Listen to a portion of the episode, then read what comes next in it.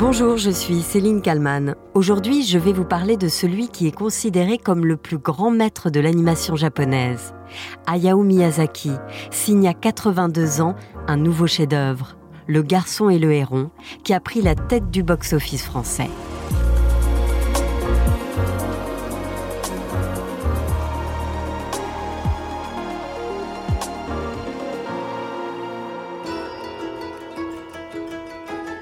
Plus de 700 000 spectateurs pour sa première semaine en salle. Les chiffres du dernier Miyazaki sont vertigineux. Dix ans se sont écoulés depuis Le vent se lève. Il y a tout de même eu entre-temps un court-métrage, Boro et la petite chenille en 2018, pour patienter. Mais dix années ont donc été nécessaires à Hayao Miyazaki pour réaliser un nouveau chef-d'œuvre, peut-être le plus abouti de tous ses films. Le cinéaste légendaire y raconte le parcours d'un jeune garçon à la recherche de sa mère dans un monde parallèle. Dans Le Garçon et le Héron, le douzième long métrage de Miyazaki, les générations se mélangent, se comprennent, s'écoutent et partagent. La nature se régénère. Tout semble si abstrait et pourtant si concret. Et chaque spectateur peut interpréter les scènes comme il l'entend. Mon petit Maito, maintenant c'est moi qui vais être ta maman. Il se passe parfois des choses étranges dans notre manoir. Maito, sauve-moi Il y a eu beaucoup de gens blessés et même des morts. Oiseau stupide, je t'ordonne de le guider dans notre monde. Avant sa sortie, rien n'a fuité du dernier Miyazaki. Pas la moindre promotion, pas la moindre image, rien. Pourquoi? Eh bien parce que Miyazaki n'en a pas besoin. Son nom suffit à déplacer les foules au cinéma. Son bras droit, Toshio Suzuki, cofondateur du studio Ghibli, raconte que Miyazaki, qui avait en quelque sorte annoncé lever le pied il y a quelques années, en est finalement incapable. Je me demandais s'il serait capable de dessiner comme quand il était jeune, car il ne l'est plus vraiment. Alors je lui ai proposé d'avoir un autre animateur avec lui pour superviser. Et il a dit non, impossible. Alors de mon côté, j'ai mis un an à m'enlever cette idée de la tête. En 2019, un documentaire tire le portrait de Miyazaki. Son titre, L'homme qui ne s'arrête jamais, résonne évidemment aujourd'hui. Ce n'est pas la première fois que j'annonce ma retraite. Résultat, les gens ne me croient plus. Mais cette fois, je suis sérieux. Le papa de Kiki la petite sorcière ou de Totoro est en fait incapable de ne rien faire. Ne rien faire, c'est ennuyeux, c'est aussi simple que cela. Au fond, Miyazaki le sait, il veut continuer de créer jusqu'à sa mort.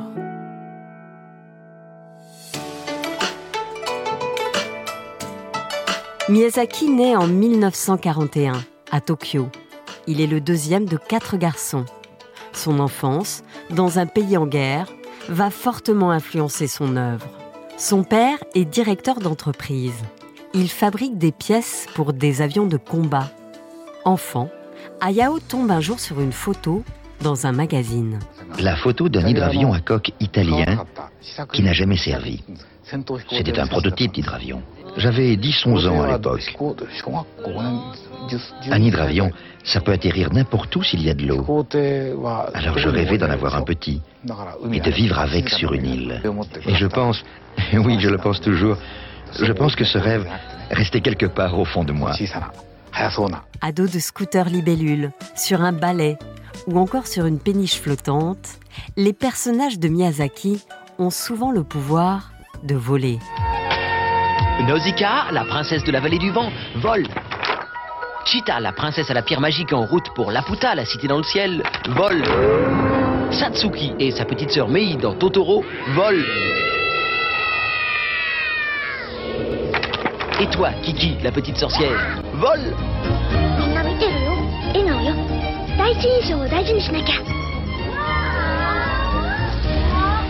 C'est en 1985 que Miyazaki fonde le studio Ghibli, L'année d'après sortira Le Château dans le ciel.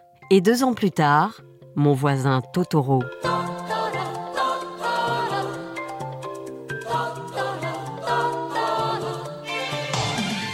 Le succès de celui-ci est fulgurant. Le long métrage plaît tellement au public que la chanson d'introduction du film devient une comptine que les enfants apprennent à l'école.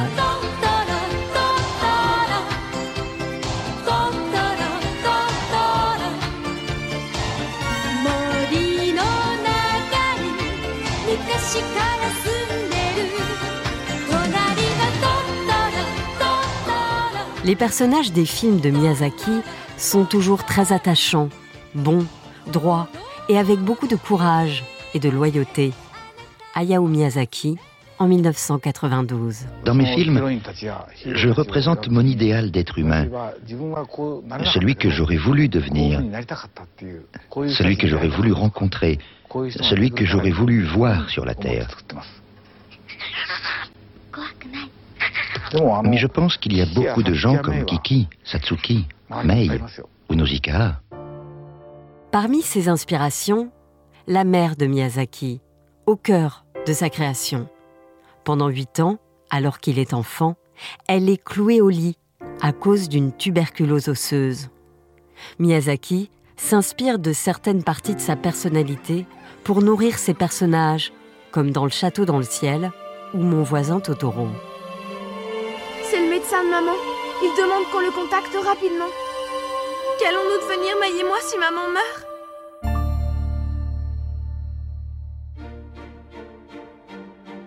Dans l'œuvre d'Ayao Miyazaki, en dehors de ces personnages toujours aussi attachants, il y a évidemment les arbres. Si la Terre est une planète magnifique, c'est grâce aux arbres.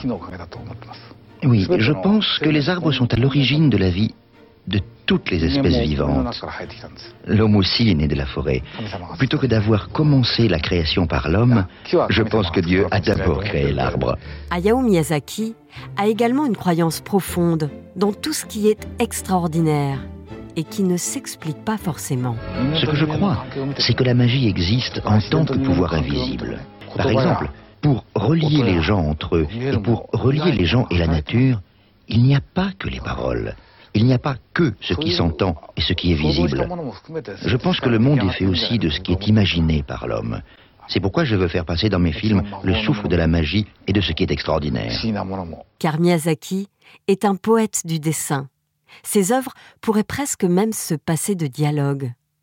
Écoutez ce qu'il disait lors d'une interview réalisée en 1999. À l'instant, on veut l'exprimer par des mots, toute chose devient suspecte. Ça vous semblera peut-être bizarre, mais dès lors qu'on leur applique un mot, les choses me semblent se transformer instantanément en une boue informe.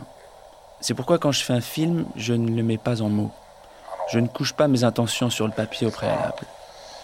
Je pense que les mots sont réducteurs. Ils vous semblent toujours beaux et frais au moment où vous les utilisez, mais en réalité, ils se flétrissent dans l'instant. Le travail de Miyazaki se distingue aussi par sa façon de s'adresser à tous. Lors d'une interview un jour, il a déclaré ceci. Je m'oppose à simplifier le monde pour les enfants. Le fait est que les enfants savent, d'une manière ou d'une autre, ils ont une intuition et comprennent profondément la complexité du monde dans lequel nous vivons.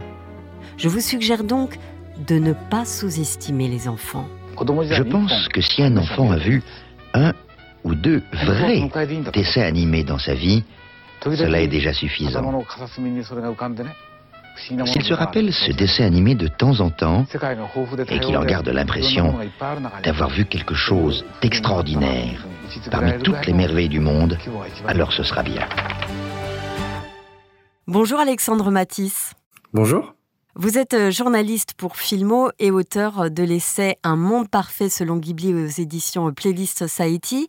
Euh, peut-on dire, euh, selon vous, que Miyazaki est, avec le studio Ghibli qu'il a créé, le plus grand réalisateur de l'histoire des films d'animation?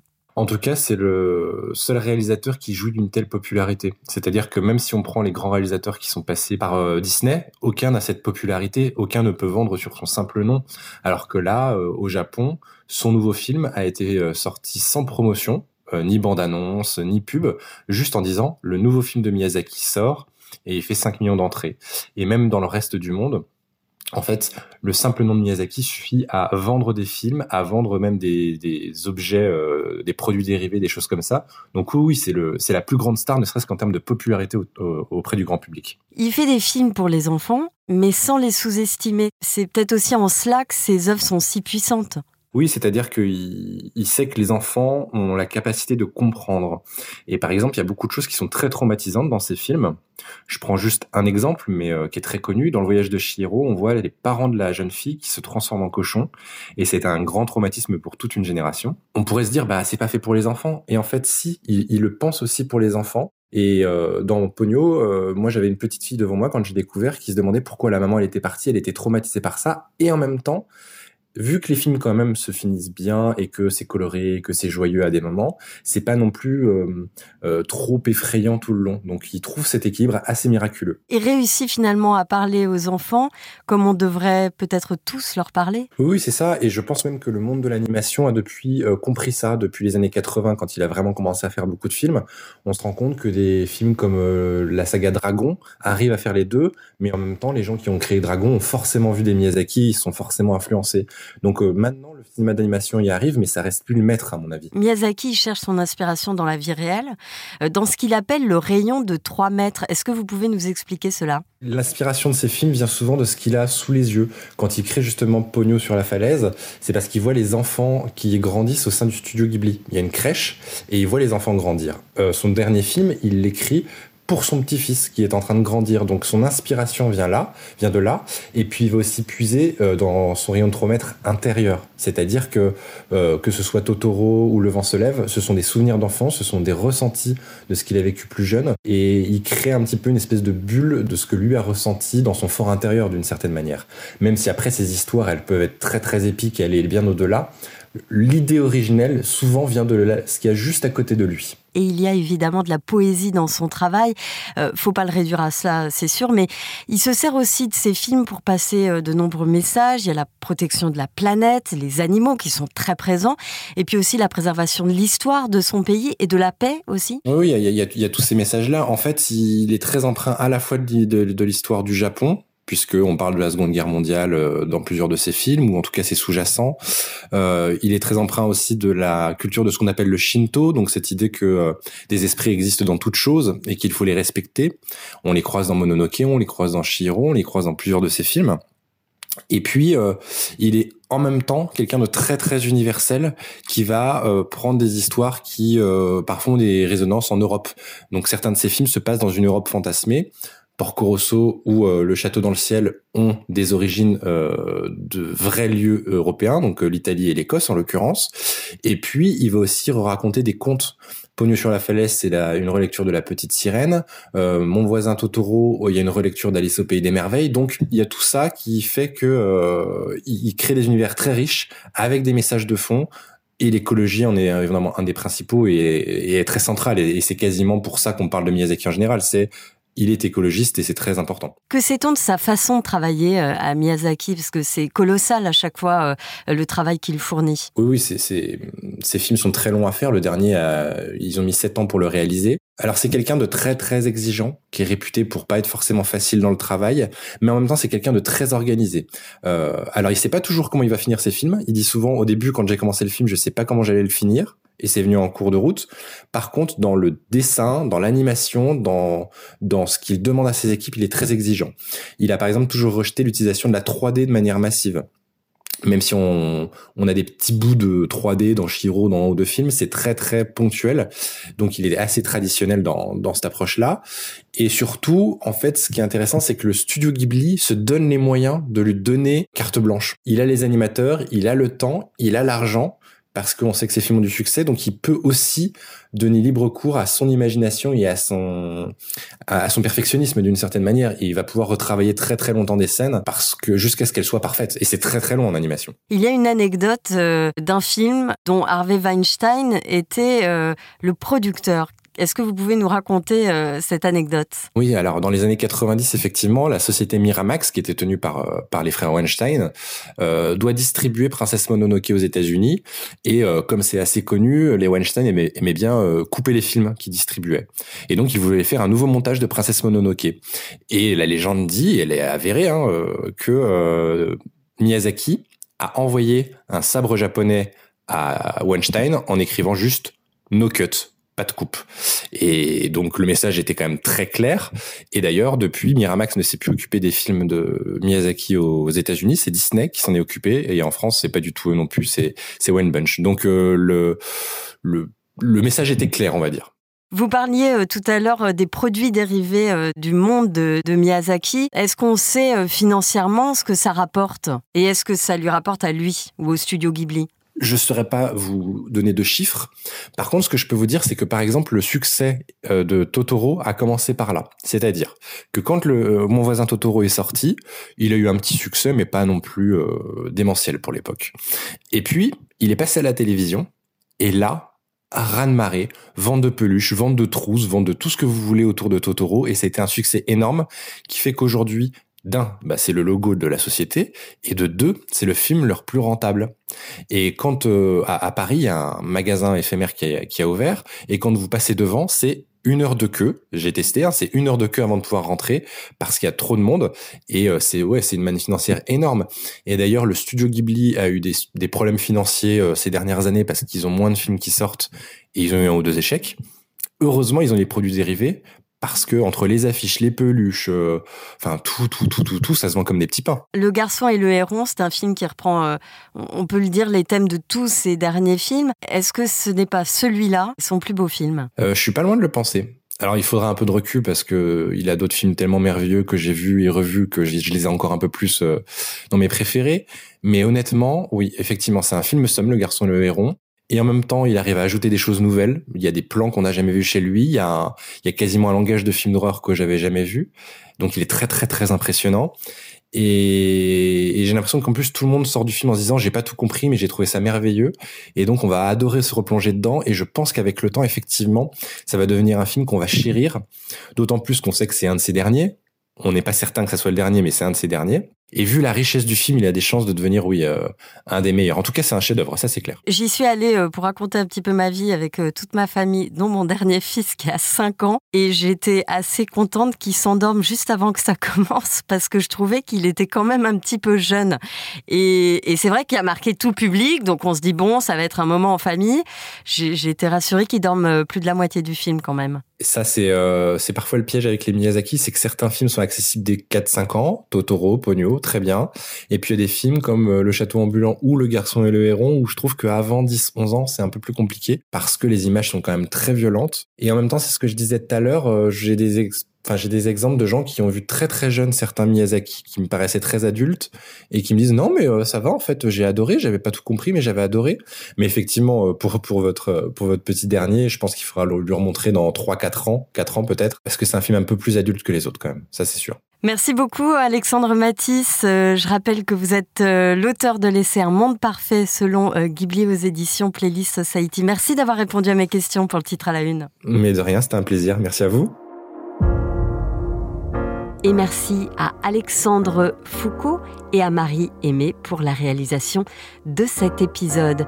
Merci à vous de l'avoir écouté. N'hésitez pas à le partager autour de vous, à le commenter sur les plateformes de podcast. Je vous donne rendez-vous très vite pour un nouveau titre à la une.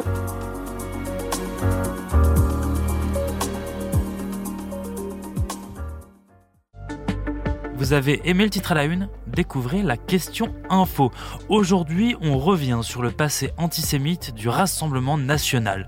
Jean-Marie Le Pen s'est évidemment enfermé dans un antisémitisme. Jordan Bardella a changé sa position ce jeudi alors qu'il assurait quelques jours plus tôt sur BFM TV que Jean-Marie Le Pen n'était pas antisémite. Le cofondateur du Front National a pourtant été condamné plusieurs fois pour cette raison. Ce dimanche, le Rassemblement national marchera contre l'antisémitisme. Alors, comment est-ce que au RN on tente aujourd'hui d'oublier son passé? J'ai posé la question à Marie-Pierre Bourgeois, journaliste politique à bfmtv.com. C'est un épisode de la question à retrouver sur toutes les plateformes d'écoute, sur le site et l'application BFM TV.